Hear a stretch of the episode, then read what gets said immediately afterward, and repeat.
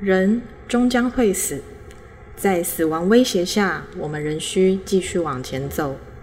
但死亡的意义是什么？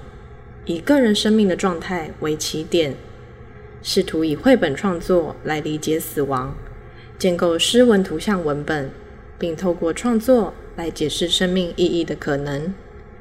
作品总共分为三个系列诗绘本的创作，三个系列为三个阶段，依序代表着潜藏的疾病、疾病的现身以及对死亡的揣测。疾病是生命的暗面，真诚的面对自己，与疾病对话，尝试理解自身对疾病的恐惧。